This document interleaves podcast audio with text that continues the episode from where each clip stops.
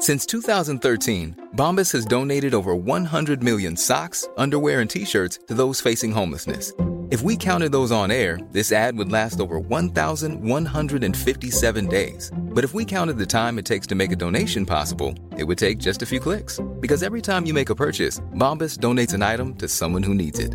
Go to bombas.com slash ACAST and use code ACAST for 20% off your first purchase. That's bombas.com slash ACAST, code ACAST.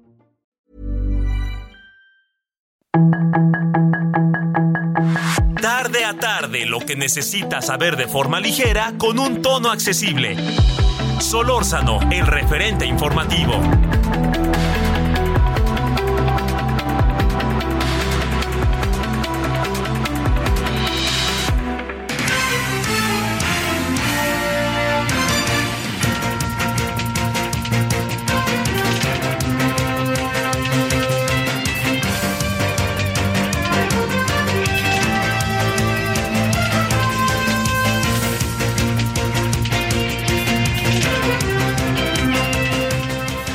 5 de la tarde con un minuto, le damos la más cordial bienvenida a esto que es el referente informativo con Javier Solórzano, titular de este espacio informativo, quien en cualquier momento llegará a esta cabina de transmisión debido a, como ya es sabido en todo el país, las condiciones de tráfico en la Ciudad de México se vuelven muy complicadas, y más en estas temporadas de puente. Le saluda Román García, hoy es 17 de noviembre del 2002. Esto es El Heraldo Radio 98.5 en la Ciudad de México, cobertura nacional en nuestra cadena del Heraldo Radio. 5 de la tarde, casi con dos minutos, le invitamos a escuchar un resumen de lo que le consideramos más importante. La información de último momento en el referente informativo. La Secretaría de la Función Pública cumple un año de vigilar las contrataciones de bienes y servicios en la Administración Pública Federal mediante la bitácora electrónica de seguimiento de adquisiciones, herramienta en línea que le permite fortalecer la fiscalización al auditar en tiempo real el 80% del monto en contratos de las compras públicas. La bitácora electrónica de seguimiento de adquisiciones contribuye al cumplimiento de la obligación de registrar y dar seguimiento de los contratos y operaciones de adquisiciones, arrendamientos y servicios del sector público, con cargo total o parcial a recursos federales realizados por las dependencias y entidades de la Administración Pública Federal, así como los entes públicos y estatales. Tras el desplome de un helicóptero en el municipio de Jesús María, se registraron cinco muertos, entre ellos el secretario de Seguridad Pública de Aguascalientes, Porfirio Javier Sánchez Mendoza. Por su parte, la gobernadora Tere Jiménez señaló que comenzaron las investigaciones para determinar las causas del percance, aunque todo indica que se trata de un accidente. La joven Lidia Gabriela perdió la vida al caer del taxi en el que viajaba el primero de noviembre en la alcaldía Iztapalapa después de que el conductor Pedro N aumentó la velocidad de la unidad. Eso lo informó Ernestina Godoy, fiscal de la Ciudad de México. Ricardo Mejía, subsecretario de Seguridad Pública, informó que Mónica Citlali Díaz Recendis, maestra de inglés, hallada sin vida seis días después en el kilómetro 40 de la carretera México-Cuernavaca, muy cerca del poblado de Parres, en la alcaldía Tlalpan, fue captada entrando a la casa de su novio Jesús Alexis N., pero nunca salió. La mesa directiva de la Comisión de Puntos Constitucionales de San Lázaro, presidida por el diputado de Morena Juan Ramiro Robledo, aprobó que ese órgano legislativo se constituya en reunión para dictaminar la reforma político-electoral en forma unida con las comisiones de reforma política electoral y de gobernación y población. El coordinador de Morena en el Senado, Ricardo Monreal Ávila, reveló que los ciberataques han aumentado a nivel internacional con un costo en 2022 para la economía mundial estimado en 8 trillones de dólares, que se incrementará a 10 trillones de dólares en 2025. La presidenta de la Cámara de Representantes de Estados Unidos, Nancy Pelosi, anunció que renunciará como líder demócrata de la Cámara, lo que pone fin al histórico mandato como la primera mujer en desempeñarse como líder de la minoría de la Cámara y abre el camino a un cambio generacional en el liderazgo de su partido en el Congreso. Solórzano, el referente informativo. En Soriana, este super fin lo damos todo. Aprovecha 30% de descuento en toda la ropa exterior de invierno, en todo el departamento de blancos y en todos los artículos navideños. Sí, 30% de descuento. Soriana, la de todos los mexicanos. A noviembre 17, excepto Nochebuenas y Pinos Naturales. Aplica restricciones.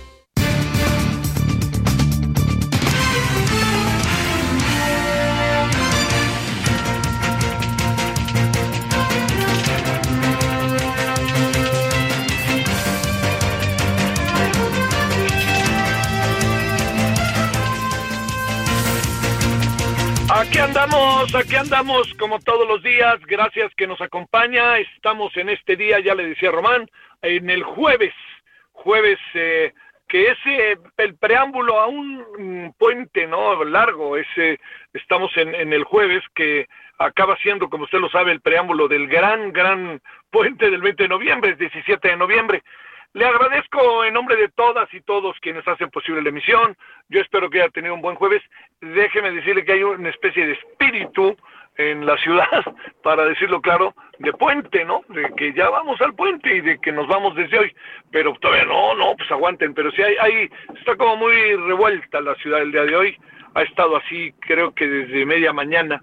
En la mañana no estaba tanto, fíjese, su servidor tuvo la oportunidad de salir y no me tocó tanto tanto argüende, pero ahorita en la tarde sí le confieso que es una tarde de estas de locos, muy típica de final, de mediados de noviembre, y además este, tomando en cuenta que en muchos casos se va acercando el, el, final del año y sobre todo el periodo vacacional y las muchas fiestas que en oficinas, que en muchos otros lados se llevan se llevan a cabo.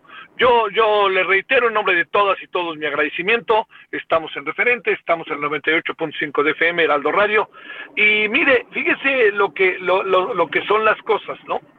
Eh, primero, al rato le cuento algo que creo que vale la pena detenerse.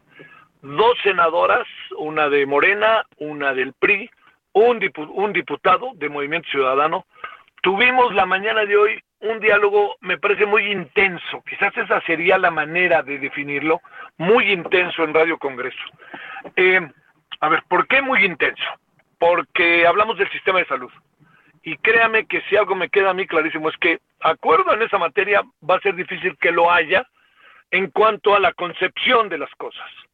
Eh, por una parte, Lilia Margarita, senadora de Morena, plantea eh, un terreno ahí en donde todo lo que vemos del sistema de salud, ella por ningún motivo dice que está todo muy bien, todo lo contrario, pero sí hace ver dos, tres cosas que llega a impugnar incluso la interpretación que se hace de lo que se está haciendo y sobre todo no, no perdamos de vista que el, eh, tanto este Novia Mayorga como el señor Salomón Chertorivsky, en honor a la verdad, tienen una también una, un conocimiento sobre el tema, eh, diría yo, si se me si se me permite, detallado, ¿no? Eh, son sus comisiones en la Cámara de Senadores y en la Cámara de Diputados.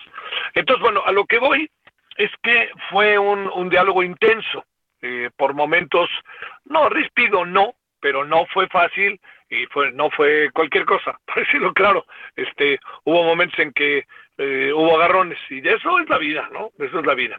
Pero ahí en este en sitio abierto en, en el canal en Radio Congreso, créame que hubo momentos sumamente interesantes de lo que sucedió, porque eh, a ver, yo yo decía, a ver, le decía a la senadora de Morena, ¿por qué ponernos como una especie de referente, ahora sí que de referente, el sistema de salud de Dinamarca. ¿Qué es lo que nos lleva a colocarnos con el sistema de salud de Dinamarca como un referente? Y si le soy sincero, este es una respuesta que no, que yo creo que también es, es una pregunta que hay que hacerle al presidente, ¿no? Ella es una especialista, ella es doctora, ¿eh? que quede claro, además de senador. No es un tema que le sea por ningún motivo ajeno. Y entonces, eh, esa es una, y luego, a ver, ¿qué dinero del PIB se coloca por parte de este, la necesidad privada, del sector, pues, del sector público, etcétera, en materia de, le, le, importa, ¿no? Que es el famoso tema de las vacunas. En un proceso en donde se está buscando que haya una transición, una transición de lo que se vivía antes a lo que se vive hoy. Pues déjeme decirle que la transición, la verdad se lo digo, yo soy de la idea que en función de lo que he visto, que no ha salido bien la transición. La transición más bien no ha salido. Entonces, como usted seguramente lo pudiera eventualmente saber, hay un proceso de en el de vacunación en donde estamos muy en pañales, ¿no? estábamos no bien, ¿no? Sería absurdo. Sería absurdo plantearnos que estábamos muy bien y que estábamos en el paraíso terrenal anteriormente, porque no es cierto. Pero tampoco estábamos mal, o tan mal, si se me permite ahora decirlo, de lo que estamos ahora. Entonces, a ver, ¿qué fue lo que pasó en la transición? ¿Qué fue lo que pasó con el Seguro Popular? ¿Qué fue lo que pasó con eh, las vacunas contra el Papa Nicolau? Todas esas cosas que, que tenemos nosotros aquí enfrente, que son para nosotros, le diría yo, fundamentales, que tienen que ver con, con la vida cotidiana de las y los mexicanos, todo eso se va, se va inquietantemente diluyendo porque entramos en, en la etapa de transición y la etapa de transición nos llevó todo lo que pasa hoy por los terrenos de nación. Acaba, que esto es aquí donde está la gran clave del asunto, acaba siendo, se lo planteo, este, un problema de salud para el país.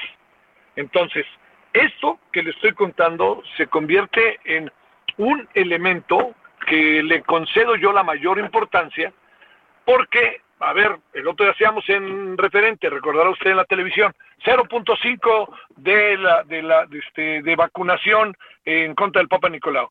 Y entonces cada quien da sus razones. ¿Y sabe qué fue lo que dijo la senadora de Morena?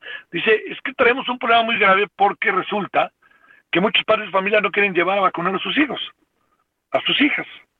Que es un asunto sí o no. También es un poco como relativamente cierto, si usted me permite. Entonces, esa parte que me parece que por ningún motivo podemos este, pasar por alto, eh, se convierte en un centro de debate. Pero la otra pregunta, y seguramente usted que me esté escuchando, me hace el favor de escucharnos, lo sabe, ¿dónde están las vacunas? ¿Dónde están las otras vacunas? ¿Dónde está esta eh, cartilla de vacunación que casi a los dos, tres años de edad los niños y las niñas del país tenían todas las vacunas? Está reviviendo el sarampión. Sí está reviviendo en el mundo, pero ¿qué estamos haciendo nosotros? El, el tipo, el, el, este, el, el virus del mono, pues ¿dónde están las vacunas? ¿No? Cuando otros la tienen y estamos en un toma y daca. Y sobre todo también una evaluación que tarde que temprano se va a hacer. ¿Qué pasó al final de cuentas con el famoso, bueno, no el famoso, no lo digo peyorativamente, pero el asunto que tiene que ver con el, este, el virus, eh, con todo lo que ha sido a lo largo de estos dos años la pandemia? Bueno, todo esto que le estoy contando se puso en la mesa no estaban de acuerdo en algunas cosas. Yo diría que lo que sí estaban de acuerdo es en discutir, pero en cuanto a estrategia no. Y le pregunto, a ver, ¿se puede ideologizar, partir de un punto de vista ideológico sobre el proceso que lleva a cabo eh, una estrategia en materia de salud o no? Y es ahí en donde yo, yo le diría, este, eh, le diría, este, dije, eh, dije contra Papá Nicolau, gracias Vaya, quise decir el virus del, del papiloma, perdone, perdón, quise decir eso, y muchas gracias por la, por, el comentario. Este, pero entonces, eh, papiloma, andaba yo en otra cosa, perdóneme, señor, gracias Vayala, este, entonces, ¿qué hacemos contra todo eso? ¿Qué hacemos en medio de las circunstancias en las que estamos? Con todo lo del papiloma, todo esto, los niños con cáncer. Yo creo que fue una muy buena discusión yo creo que nos aproxima a qué va a pasar al final del sexenio. ¿Por qué? Porque cuando termine el sexenio, o antes de que termine, va a venir la evaluación. Y va a venir la evaluación en educación, va a venir la evaluación en salud, va a venir la evaluación en economía, va a venir la evaluación en todos los ámbitos en los que tenemos que estar. ¿Y qué cuáles son las cuentas del tema de salud? A ver, le diría, el seguro popular, otro gran tema que se discutió el día de hoy. El seguro popular llega este, a, qué, a, qué, a, qué, a qué niveles llegamos con el tema del seguro popular. ¿Por qué se quita el seguro popular? Pues porque supone que se va a instrumentar un nuevo mecanismo que va a atender de manera directa la salud. Y entonces la, el gran asunto con la salud siempre, usted y yo lo sabemos, pues la clave es la prevención. La clave es la prevención. Pero el gran asunto está si yo, si ya me llevó el tren, si ya estoy enfermo, ¿quién me atiende? Y es ahí en donde también en estos años hemos tenido problemas verdaderamente delicados. Así que, bueno, fue una muy buena discusión, yo le quiero insistir, porque además también un poquito antes, la verdad que yo propuse y agradezco a los legisladores, eh, al de Margarita, a Nubia Mayorga y a eh, Salomón Chertorisky, que debatiéramos otra cosa que fue, no que debatiéramos, que escucháramos su opinión de cómo ven las cosas ellos en función de la marcha, lo que es contramarcha a la senadora de Morena no le gusta la idea de la contramarcha, porque además dice, y con cierta razón, dice, a lo largo de sexenios y de tiempo y de lo que fuera, nosotros hemos marchado. Claro, es una marcha muy, muy singular, porque además viene de precedida de la marcha del domingo pasado, que adquiere otra dimensión, y que pareciera que todavía está entre nosotros, ¿no? La marcha parece que sí sacudió una circunstancia y estrategias y formas de vida, etcétera. Bueno, ese es uno de los temas que no quería por ningún motivo pasar por alto y comentárselo. El otro asunto que me parece muy importante poner en la mesa y comentárselo es el que tiene que ver con lo que está pasando a partir de la marcha que ha encontrado que han encontrado los partidos de oposición que no debieron ido no debieron haber ido a la marcha, pero fueron, dijeron yo no me pierdo el carrito alegórico, entonces subieron a la marcha y estaban en la marcha, pero que al final parece que les ha permitido o les ha llevado o los, les ha provocado, sobre todo al PRI, una nueva revisión del papel que estaban jugando en la alianza Va por México. Y todo indica que la alianza va de nuevo, es decir, vuelve cohesionada, nunca se rompió como tal, ¿eh? pero vuelve cohesionada. ¿Qué significa cohesionada? Que el PRI ya se dio cuenta que sí, que no, y que los otros partidos lo que plantean con toda claridad es que eh, eh, si no es, si no hay confianza, si no hay convencimiento, si no hay estrategias comunes, ¿qué fregados estamos haciendo juntos? Entonces, bueno, a ver. Y agrego algo más antes de ir a las conversaciones que tenemos esta tarde aquí en el 98.5 FM de FM Heraldo Radio, en referente. el gran asunto es, yo le pregunto a usted, que me hace el favor de escucharnos, ¿usted cree que se le puede ganar a Morena? Yo hablo yo hablo del análisis político, ¿eh? No estoy hablando de que yo quiera que se le gane a Morena o no, que quede muy claro eso. No es que no tenga mi opinión, pero me parece que tiene muchos matices como para simplemente plantearlo. Pero yo pregunto, aquellos que quieren que las cosas cambien y que todo sea diferente y que no sea Morena, etcétera, ¿ustedes creen que un partido solo, de no ser en uno que otro municipio, puede ganarle a Morena? No veo cómo. Yo no veo cómo. Fíjese lo que pasó en la Ciudad de México las alianzas llevaron a que la ciudad se dividiera casi, no toda, ¿eh? Pero casi en dos partes, en dos mitades. Entonces aquí la pregunta es de nuevo lo mismo. ¿Puede un partido de oposición hoy enfrentar a Morena solito, eh? Sin el verde, que ya sabe que es veleidoso y quién sabe qué sea del verde en, dos años y a lo mejor se vuelve del pano del PRI otra vez. O, este, o el Partido del Trabajo, que ese sí es un partido este, plenamente incrustado en una alianza de izquierda o de intento de izquierda, la pregunta es, ¿puede un partido de oposición ganarle a Morena? No, yo no veo cómo, de no ser en uno que otro municipio. ¿Puede una alianza ganarle a Morena? Sí, échenle un ojito a algunas de las encuestas cuando se suman los partidos en el Estado de México, por ejemplo. Y échale también un ojito, antes de irnos a la entrevista, de algo que me parece que vale la pena. No sé si vio hoy la encuesta del financiero. El nivel de aceptación del INE y el nivel de aceptación de Lorenzo Córdoba rebasa el 50% y llega hasta el 62% y hasta el 60%. Ojo con eso, ojo con eso, ojo con eso. Por favor, ojo con eso. Bueno, son ahora las 17 con 18 en la hora del centro. Gracias que nos acompaña, deseando que haya tenido hasta ahora un buen día jueves. Que le digo, muy movido el tránsito en la ciudad. Supongo, amigos de Monterrey, de Guadalajara, ahí viene ya la fil, por cierto, amigos de Culiacán, de Acapulco, de Chilpancingo, que cada quien a su manera trae un gran movimiento el día de hoy este, en sus calles, un poco como con espíritu, de ahí viene el puente, o ahí está a saber qué, o ahí viene el buen fin, o ahí viene, no sé si celebran el Día de Acción de Gracias, o ahí viene este, el fin de año, vaya usted a saber. Bueno, pero por lo pronto aquí andamos, gracias que nos acompaña. Son ahora las 17 con 19 en la hora del centro.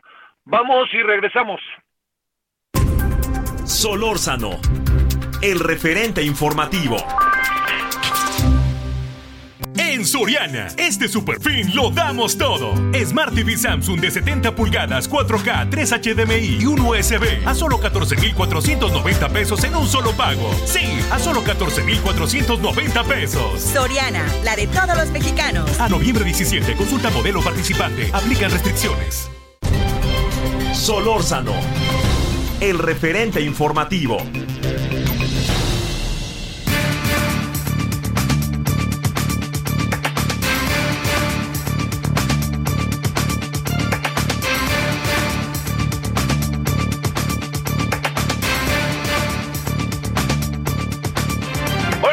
Estamos de vuelta. Eh, fíjese, a ver, doy el antecedente para que conversemos aquí unos 5 o 7 minutos con el maestro Juan Carlos, el profesor Juan Carlos eh, Montero, eh, profesor de transformación pública del TEC de Monterrey y especialista en seguridad, en seguridad pública.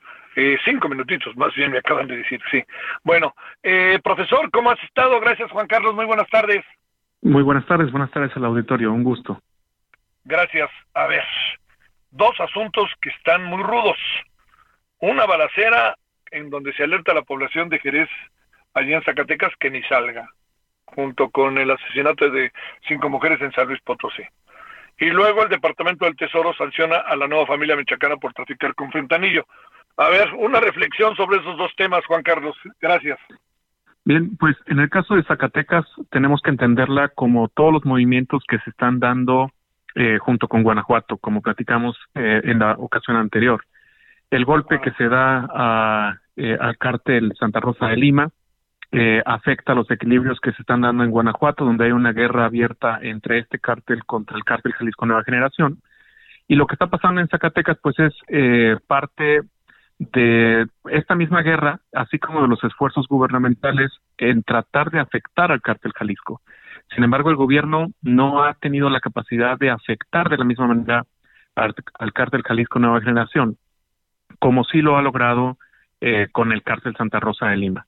Entonces, por eso eh, también podemos entender otro escenario como puede ser Irapuato, por supuesto, eh, San Luis Potosí y sin duda Zacatecas. Y pensando en Jerez junto con Fresnillo, que son puntos estratégicos en, eh, en el país eh, para la comunicación entre Jalisco, Aguascalientes, Durango, eh, Sinaloa, y ahí entra otro actor importante, eh, y Zacatecas.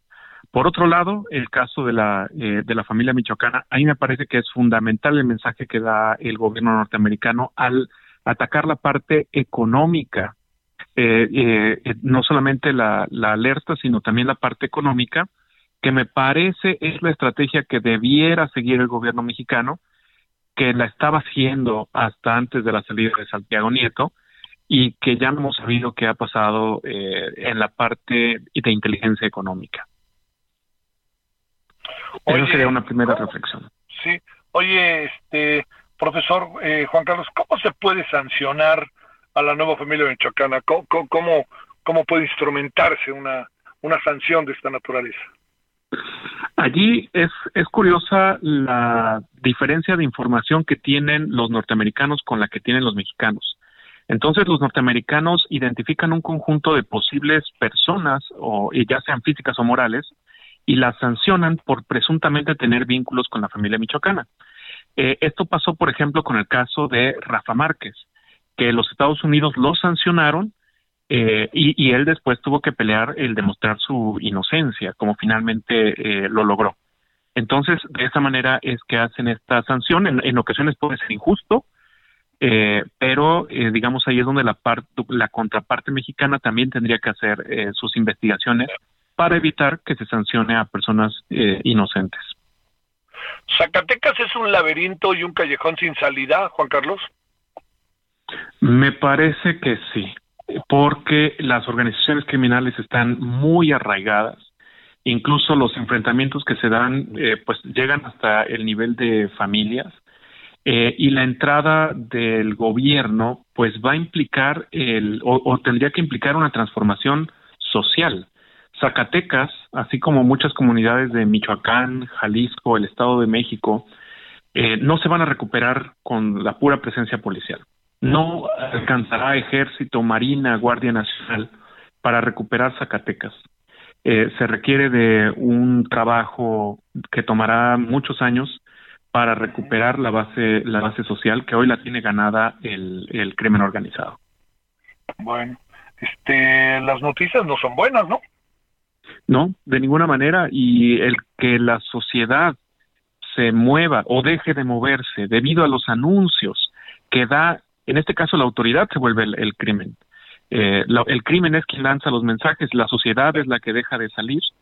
Eh, nos muestra el control y el miedo que tiene la, la sociedad en este en estos municipios. Juan Carlos Montero, profesor de Transformación Pública del TEC de Monterrey. Gracias que estuviste con nosotros, Juan Carlos. Un gusto, muchas gracias, Javier. Hasta luego, profesor. Buenas tardes. Pausa.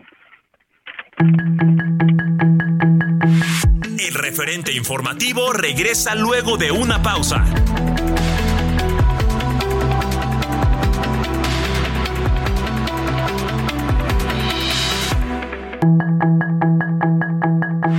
Estamos de regreso con el referente informativo.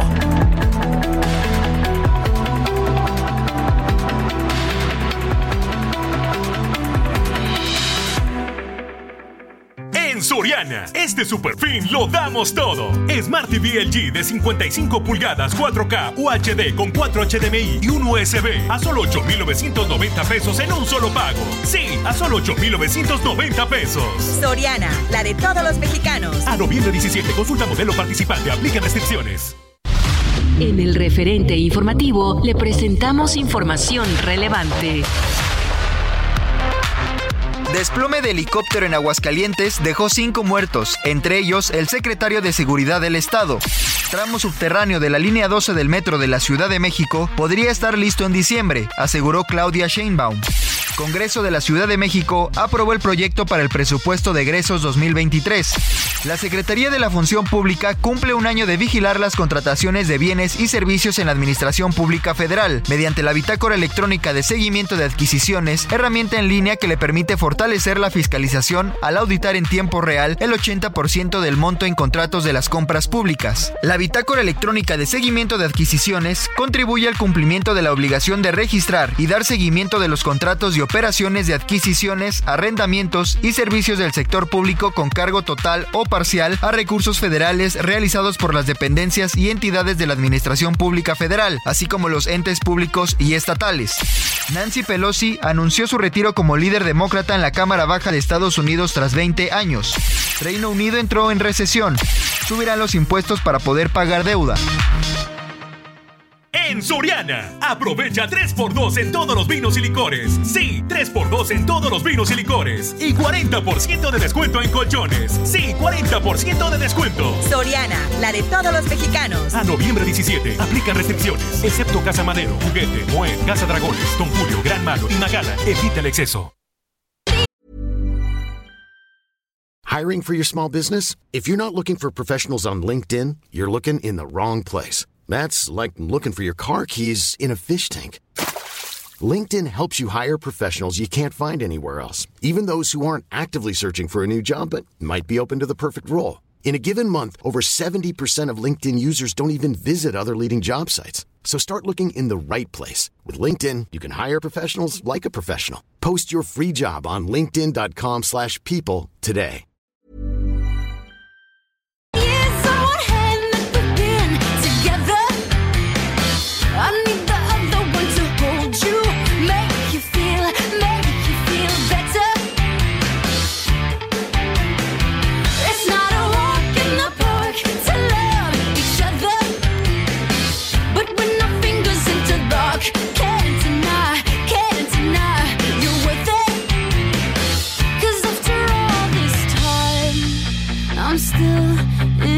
Into you.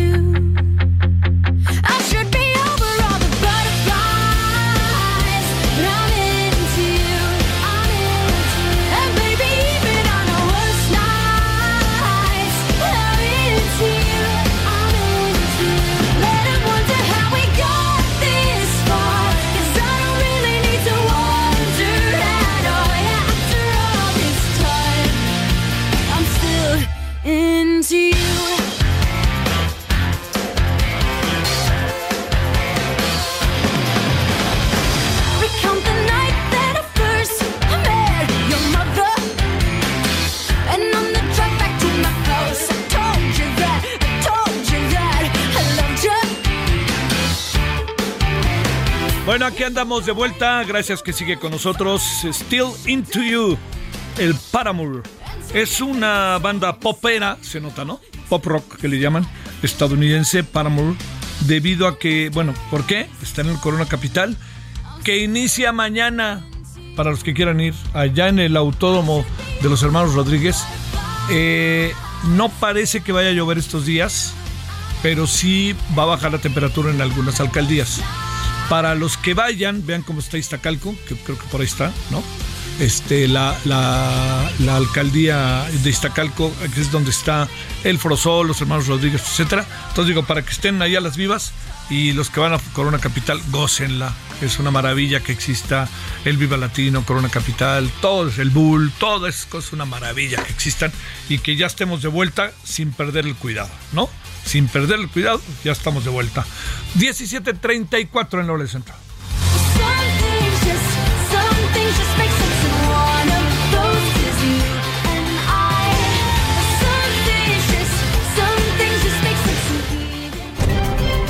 Solórzano, el referente informativo.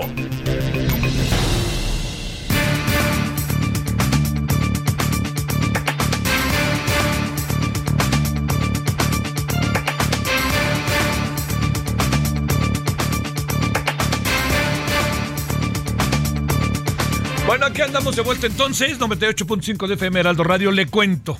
Eh, a ver, este, Marion Izaguirre es una mujer que lamentabilísimamente se sumó a la lista de casos de feminicidio en San Luis Potosí. Salió a correr y no regresó. Usted imagínese eso. Véalo. Ahora sí que dicen que la mejor manera de entender las cosas es ponerse en los zapatos de los otros o las otras personas. Mejor digamos genérico, ¿no? Las otras personas. Es importantísimo ¿eh? ponerse en los zapatos de las personas otras que están frente a nosotros y que podemos hacer incluso juicios sobre ellas. Es muy importante poner sus zapatos, ¿no? O sea, ¿qué está pasando por ellos haciendo lo que hacen? Bueno, le hemos pedido a Indira Sandoval, feminista, activista por los derechos humanos de las mujeres, que hablemos de este caso y otros. Indira, muchas gracias. ¿Cómo has estado? ¿Qué tal, Javier? ¿Cómo estás? Pues la verdad es que muy, muy indignada. Creo que no debemos de perder la capacidad de asombro Claro. y creo y muy preocupada que estos temas de los casos de feminicidio no solamente en San Luis Potosí, sino en todo el país, pues van a la alza y pareciera no no haber solución por parte de una respuesta clara de las autoridades. ¿no? A ver, ¿qué este qué sabemos sobre este caso, Indira? Bien, pues me parece que por desgracia, eh, y me niego yo, aprovecho el foro y creo que hay que negarnos toda la sociedad, a aprendernos el ritual, porque pareciera que hay un ritual ya posterior a la muerte de una mujer, es decir, que se haga visible, que esté en las redes, que se, que se dé información, que las autoridades salgan a decir que harán lo propio y posteriormente que quede en el olvido eh, los casos. Lo digo porque no hay ningún caso más importante o relevante que otro, eh, en tanto se hagan públicos o no, o, se hagan este, relevantes eh, por los temas, y que incluso muy mal cuando se el asunto no es que se politicen sino que se partidicen incluso últimamente eh, estos estos temas han sido motivo de otras cosas Sí, sí, sí. lo que pasó con lo que pasó con Marion es lo que está pasando con la mayoría de las mujeres en el país, es decir, que ya no estamos seguras en ningún lado en la vía pública, eh, en este caso con Marion que salió a correr y que ya no regresó y que entonces ya no hay un nin- ningún entorno eh, seguro y que por lo regular los actos quedan en, en total impunidad puesto que los protocolos no solamente de, de una adecuada clasificación e investigación se, se apliquen de manera este, conforme a la ley, sino el asunto es quitemos no solamente, o sea, no sol- no quitemos los de- el dedo y el ojo de las fiscalías, pero ¿qué hay de la política de prevención, Javier? El asunto es, las fiscalías les toca esclarecer qué pasó y cómo pasó, pero las autoridades encargadas de que no pase, de que no vuelva a suceder, de haberle garantizado a Marion y a todas las mujeres que todos los días mueren de forma violenta y no natural, tienen la obligación de proveerles de un espacio seguro, donde transiten, donde corran, donde habiten, donde estudien, donde trabajen, donde se trasladen, donde a todo. Entonces, lo que sucedió con Marion está sucediendo en todo el país y San Luis Potosí, con esta nota que hace muy visible este caso, es que ha venido muchos municipios, eh, Río Verde específicamente, que se coloca creciendo y eso tiene que ver con otros rostros que tiene que ver con la guerra instalada en el país y con este conflicto armado no internacional instalado en el país, que entre sus rostros tiene el cobrar las vidas de forma violenta de muchas mujeres todos los días en el país. Vimos estos días el caso de Mario, eh, eh, eh, este 12 de, de noviembre, pero venimos de, de días donde en un solo municipio, cinco feminicidios en un día, como es el caso de Cuautla, Morelos, de donde te saludo y a tu auditorio el día de hoy, eh, y pasó a segundo plano porque, bueno, se hizo muy visible el caso de Ariadna N, que, sigue ahí una gran controversia que tiene que ver con colocar al centro a las víctimas y no a otros intereses. Y venimos de este grave feminicidio de la maestra eh, de Catepec, que tuvo incluso eh, la participación y la colusión de otros familiares. Entonces, ¿qué te, ¿de qué te estoy hablando cuando dices de qué hablamos de este caso? Estamos hablando de un gran pacto patriarcal que se traduce en impunidad y en, el, y en cobrar vidas de las mujeres todos los días en el país, Javier. ¿Qué supones que anda pasando con el caso de Ariadna en peleándose las fiscalías y la Fiscalía de Morelos además conservando de manera muy firme su su diagnóstico de las cosas y el gobierno de la ciudad pues también en algún sentido arremetiendo contra el fiscal antes de, de- de investigar. En fin, bueno, pues, son muchas cosas que se han dicho, pero a ver, desde la óptica tuya, estando allá en Morelos, ¿qué, qué alcanzas a ver? Bueno, eh, puedo compartir que eh, es un error que desde el minuto número uno ¿Sí?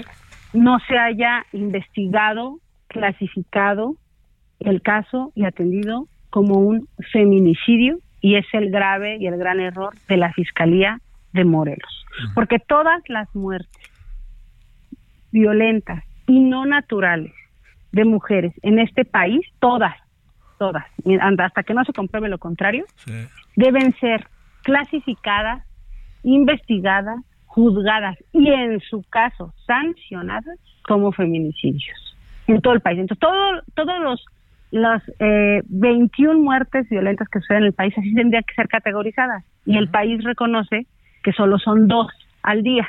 Las demás son 11 homicidios dolosos y el resto son 8 homicidios culposos. Y no es así. Segundo, eh, la necropsia que sostiene con firmeza el día de ayer, eh, escuchaba con mucha atención la comparecencia del fiscal frente al Congreso, que es la única autoridad que podría, en su caso, desaforarlo, destituirlo. Eh, la, la, caracterización, pues basada solamente en la ciencia y un tema científico, clínico, eh, pericial y demás, que, que sostenía con mucha firmeza. Yo desconozco como creo que todos, porque además no se debe filtrar, los medios de comunicación y por dignidad de la víctima, por su derecho y por el derecho a las familias y demás, la necropsia de la Ciudad de México dice que solo se, concluyen golpes varios que pueden ser mortales. No es pública, ni se caracteriza, no, no dice cuántas contusiones, dónde, cómo, con qué intensidad, quién la pudo haber hecho y demás. Me parece que el error más grave de, de la Fiscalía de Morelos es no haber eh, hecho desde el día uno la averiguación como un feminicidio. De ahí hacer un señalamiento directo. A que haya un encubrimiento, me parece que entran otros intereses que dejan fuera a las víctimas, que dejan fuera el acceso a la justicia, que dejan fuera, y que venga alguien a montarse, porque desde mi punto de vista es un oportunismo vil, bajo, este y, vulgar me parece, que a costa de la vida de las víctimas, alguien que, eh, que no necesariamente está reconocida por ser la justiciera ni la defensora de las mujeres, lo dice alguien que fue señalada de provocadora y de haber sido la culpable de la diamantina ante esta persona que por cierto está prófuga de la justicia del exsecretario de Seguridad Pública de la Ciudad de México y que fuimos desde entonces, porque hay que conocer la historia, señaladas como muchas en colectivo, provocadoras, infiltradas, este, conservadoras, pagado, etcétera, que eh, después del de- después de pintar el ángel de la independencia. Entonces, yo la verdad es que sí quiero recordarle a la audiencia que tengamos memoria de todo el, la persecución a las defensoras, quienes hemos colocado con voz crítica las verdaderas cifras y la condición de impunidad que guardan los 98 del eh, el 98% de delitos cometidos contra las mujeres en este país está en impunidad. Que el día de hoy, en un momento de, de interés público, de víspera electoral y demás, es una vergüenza que se utilice los casos de feminicidios, especialmente con algo tan sensible, como un guiño, muy mal hecho, por cierto, al movimiento más perseguido, este, más criminalizado y sobre todo a una población más castigada y más desfavorecida por presupuestos y por políticas públicas, por todo este gobierno en el país y no solamente en la Ciudad de México. Entonces, ¿qué opinión me merece? Me parece que al centro se debe colocar el acceso a la justicia de las víctimas y que se debe eh, esclarecer el tema en los justos términos que es este con las necropsias. Me parece que debe ser con, con la ley en la mano, con la evidencia en la mano, pero sobre todo con las víctimas al centro, con su dignidad al centro y que intereses que son ajenos a esto tienen que salir y caiga quien caiga, quien tenga que caer. Pero no se puede generar y se- instalarse una narrativa y olvidar que no solo es Ariadna, que son 21 todos los días y que, y que se deben investigar todos los días estos casos, pero sobre todo no quitar el dedo del renglón de algo muy importante y lo quiero decir por, por, por este caso de San Luis Potosí, por el caso de Catepec, por las cinco de mi propio municipio, por, eh, por Ariadna, por todas, es que no solo se requiere saber qué pasó, cómo pasó, de manera pronta, expedita, con una perspectiva de género, en un marco de derechos humanos y el acceso a la justicia y reparación del daño, sino requerimos que deje de pasar, requerimos que la audiencia sepa, que las autoridades sepan que los feminicidios se pueden prevenir, que las desapariciones se pueden prevenir y que el derecho de las mujeres y de las niñas a vivir libres de violencia es un derecho humano y que las únicas eh, personas responsables de poder garantizarlo, promoverlo, respetarlo y proteger ese derecho son las autoridades, todas representantes del, del Estado mexicano, estén en el poder judicial, en el poder legislativo en el poder ejecutivo. Si eso lo quitamos del centro y trasladamos la culpa o a las familias o a las víctimas o a los enemigos o adversarios políticos que mejor convengan en ese momento, nos parece que queda de lado el tema de acceso a la justicia y queda de lado lo más importante que son las vidas de las mujeres. Sí, es que fíjate, yo creo que Ariadna es como un, no sé si lo veas igual, Indira, como una especie de paradigma, ¿no? ¿Por qué? Porque este alcanzo a apreciar que efectivamente se echa a andar el asunto y no lo ve como feminicidio y más bien como que revictimiza a la víctima. Pero luego la Ciudad de México y la, regen- la jefa de, la de gobierno hace todo un lío político, este señala, increpa, acusa y uno dice, ¿cómo le hacemos ante esto?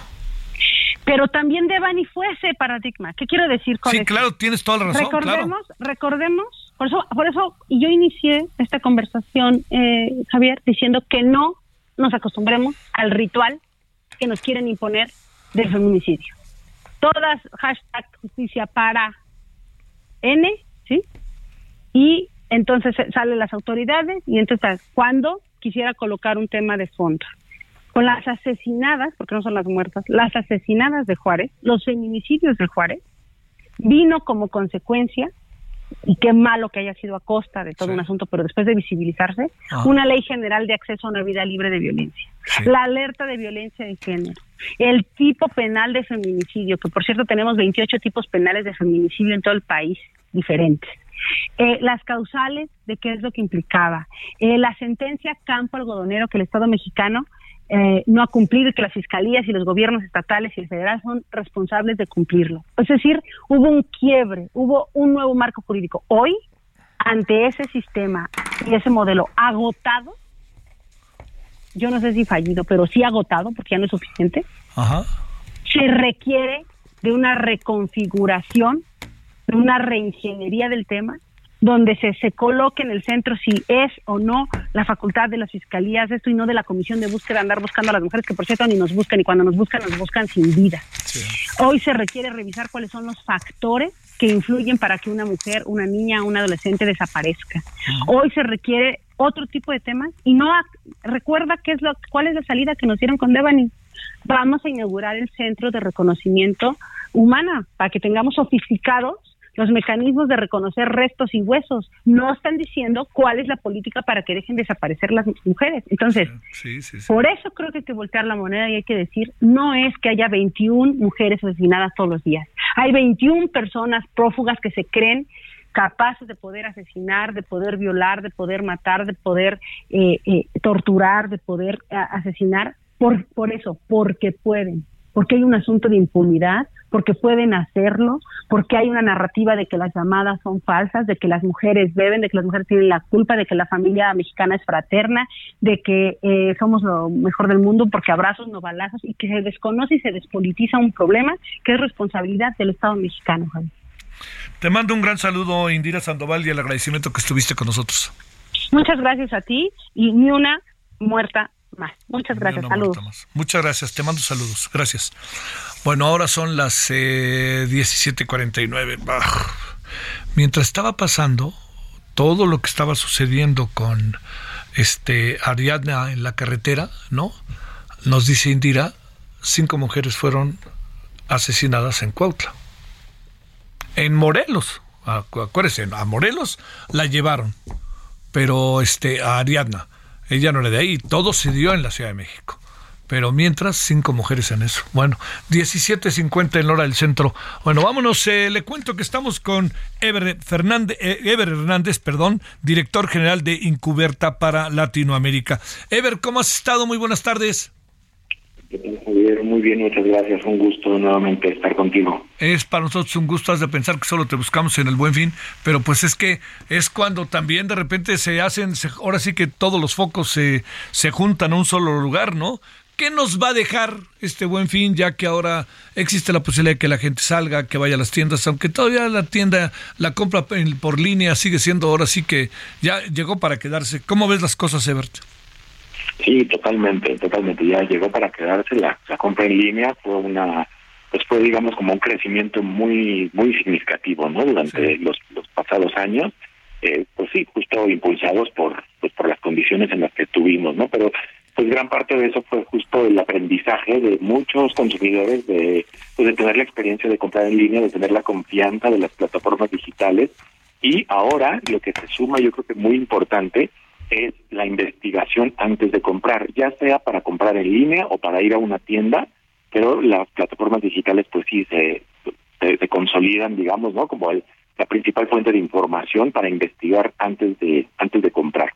Y pues ahí las compañías que han sido más exitosas, entendiendo eh, a través del uso de sus datos y de- del comportamiento de los consumidores, y para colocar, ¿no? Para, para llevar hacia el frente lo que detectan por las señales de- del, del uso de los datos y del comportamiento de los consumidores online como lo que más les interesa eh, y construyen con eso sus ofertas comerciales, pues tienen todo para ganar en esta en esta temporada y a la vez también los consumidores, ¿no? Porque tienen muchas opciones, eh, que es muy fácil investigar online y la decisión de compra pues se fue madurando dependiendo del tipo de categoría, del tipo de producto que, que cada quien está pensando comprar, pues se fue madurando durante las últimas semanas y ya estamos a pues ahora sí casi casi como a un no a un suspiro de, de que comience esta temporada.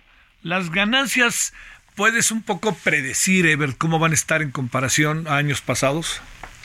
Fíjate que en este caso yo yo me, me imagino que va a haber un, un, un crecimiento, mm, digamos, superior a lo, a lo normal, a lo que hay normalmente en esta temporada en electrónicos, porque se junta también pues con otro evento, ¿no? Que, que normalmente no es en esta, en esta época, que normalmente es a, mi- a mediados de año, y pues ahora va a haber yo creo que mucho interés por compras de electrónicos para disfrutar también de, de los partidos de fútbol. Claro, porque empieza el domingo el mundial, ¿no? Oye, y además y te metes la tele a tu este a tu cajuela y vámonos si es que puedes o como sea te la llevas, ¿no? Así es, entonces ese es un súper buen ejemplo, eh, yo creo, Javier, precisamente de toda la investigación antes de comprar y luego cómo las diferentes compañías se han preparado para ya sea entregar, si es posible, mismo día, día siguiente, muy, muy, muy eh, ágilmente, o las que tienen la posibilidad, pues también eh, asegurarse de contar con la pues sí, con el inventario de productos adecuado y en suficiente volumen para los clientes que eligen, a lo mejor comprar en línea, pero ir y recogerlo en la tienda porque pues no quieren perderse la, la inauguración o el primer partido de México en su nueva pantalla, ¿no? Por ejemplo. Ay, vamos a sufrir, ¿no? Ebert el martes a todo lo Ah, que da. Sí, pues por eso el fin de semana es cuando se va a disparar esto, ¿no? De las, de las compras de estos, porque pues, obviamente están esperando los mejores precios y las mejores condiciones, ¿no? Los, los, los clientes, los consumidores. Pero bueno, no es la única categoría. Yo de verdad de todo corazón deseo que también, ¿no? El- una industria que ha sido muy, muy afectada en los últimos años y que ha empezado ya y que ya ha dado ¿no? señales de recuperación muy importantes, pues es todo lo que tiene que ver con turismo, con viajes, ¿no? Entretenimiento, etcétera. Y yo espero también que esa sea una categoría que crezca pues de forma muy importante este año porque pues también después de estar encerrados ya también todo el mundo quiere pues, Asomarse, claro. un poquito, ¿no? Salir a tomar un poquito de aire. Sí. Ebert Hernández, te mando un gran saludo y el agradecimiento que estuviste con nosotros. Con mucho gusto, muchas gracias, Javier. Gracias, que te vaya muy bien, Ebert. Bueno, nos vamos. eh, a ver, déjeme decirle, el, en, la, en la noche vamos a ver, parece que revivió la Alianza Va por México. Vamos a hablar del Buen Fin y vamos a hablar de la prohibición de nacimientos. Hágame el fregado favor. Bueno, bueno, vámonos a todo eso y nos vemos 21 horas en hora del centro. Este, y como mañana no va a venir Román, perdón, desde ahora lo felicitamos porque va mañana a cumplir 60. Bueno, pásela bien, adiós. Hasta aquí Solórzano, el referente informativo.